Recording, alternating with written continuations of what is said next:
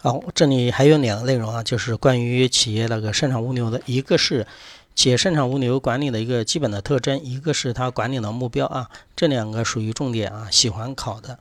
我们首先看一下企业生产物流管理的特征，因为你这个生产物流是围绕生产来转的，所以说它这个基本特征的话，其实可以从生产上面就能看得出来啊。比如说第一个是连续性和流畅性，因为我的生产是连续的，对吧？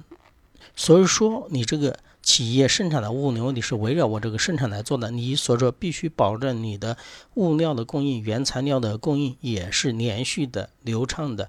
如果你的物流，对吧？你的物料供应的不及时，如果也不流畅，那我的生产是会受到影响的啊。所以说，它具有连续性和什么流畅性。这个连续性、流畅性还体现在另外一个方面，就说，哎，我送，对吧？我保证了整个那个生产线上面的原，就是零部件的供应，我不能。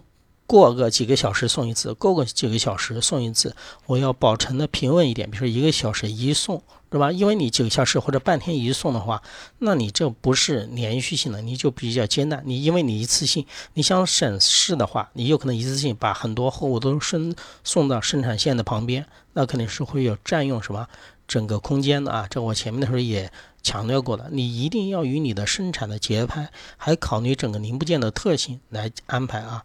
连续性和流畅性，第二个是平行性和交叉性。诶，有人看平行和交叉两个本身不就是矛盾的吗？那为什么呢？因为你的生产有的时候是不一样的啊。我们来说一下啊。第一个平行呢，什么指的是平行？比如说我这里是个小厂，是个电子厂，我电子厂的话有可能就不止一条生产线，对吧？有可能好几条生产线，但是这生产线上面的这些。生产的产品，它有可能是平行进行的，知道吗？它书上也指的这个意思，在制品在同时在多道相同的工序上加工流动，这不就体现了一个平行性吗？那什么叫做交叉性呢？交叉性它指的是一批。比如说一批那个在制品啊，现在是一批在制品，大概有一百件，一百件呢，什么意思呢？比如说这一百件一批次不可能是同时完成的，但是这一个批次是有时间的。我们前面在说算那个生产的时候，的当时也说过对吧？一个批次，比如说这一百个零件。对吧？编号一的零件现在已经有可能完工了，它就进入到下一道工序。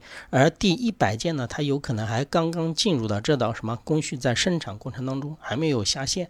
所以说一号已经下线了，它就可以留到下一个工序。所以说这里就体现了一个什么性呢？交叉性啊，就是说一个批次有的部分还在这一道工序，但是有一部分已经完成了，已经留到下一道工序再进行了。好，再看一下后面的比例性和协调性啊。这个你不需要理解太深，是嗯说白了就是和你的生产和你的生产活动要有比例，要协调，知道吧？比如我的生产规模现在扩大了，那我整个物流空间呢，或者送货的频率啊，或者是送货的量啊，就是加大的。其实可以把三和四放在一起看啊，就是第三个特征和第四个特征，比例性、协调性和均衡性和节奏性，基本上是这四个，你可以放在一起看，基本上是什么差不多的啊。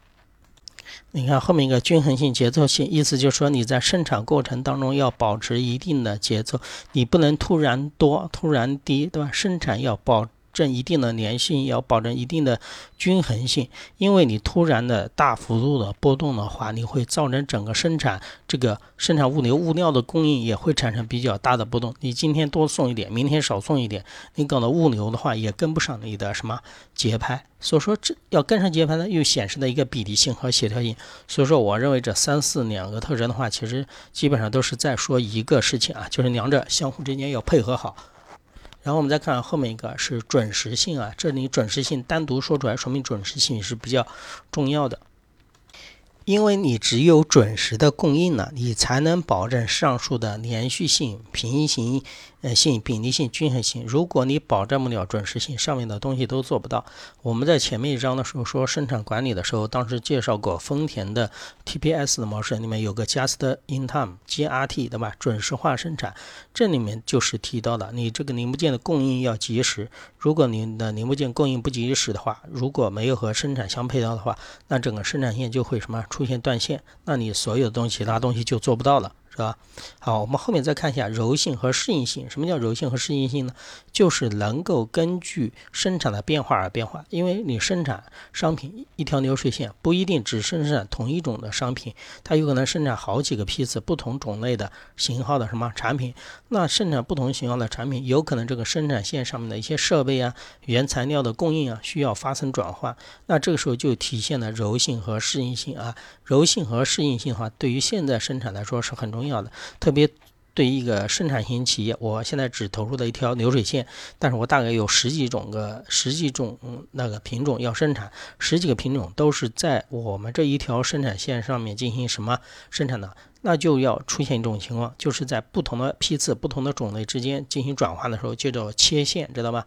叫切换生产线。这个切换生产线不是真正的换啊，因为生产线就一条。切线的意思就是告诉你，在切换的时候，原材料是不是要换呢？你要换到另外一个批次的原材料过去，对吧？你整个制造的工艺啊，或者设计的设备啊，要进行一些更换啊，这就体现了生产的一个柔性。生产的柔要做生产柔性，那你的企业物流的管理也要体现柔性和适应性啊。这是呃，总共他说是说上说了六个啊，嗯，六种的。那个特征，大家要知道啊，其实六种特征之间相互都是有关联的。好，我们再看后面一个企业生产物流管理的目标。好，这三个目标我们也分别的看一下。其实这三个目标里面，在你们书上的每一段的第一句话是重要的，我这里正好也讲解一下。比如说说什么是效率目标？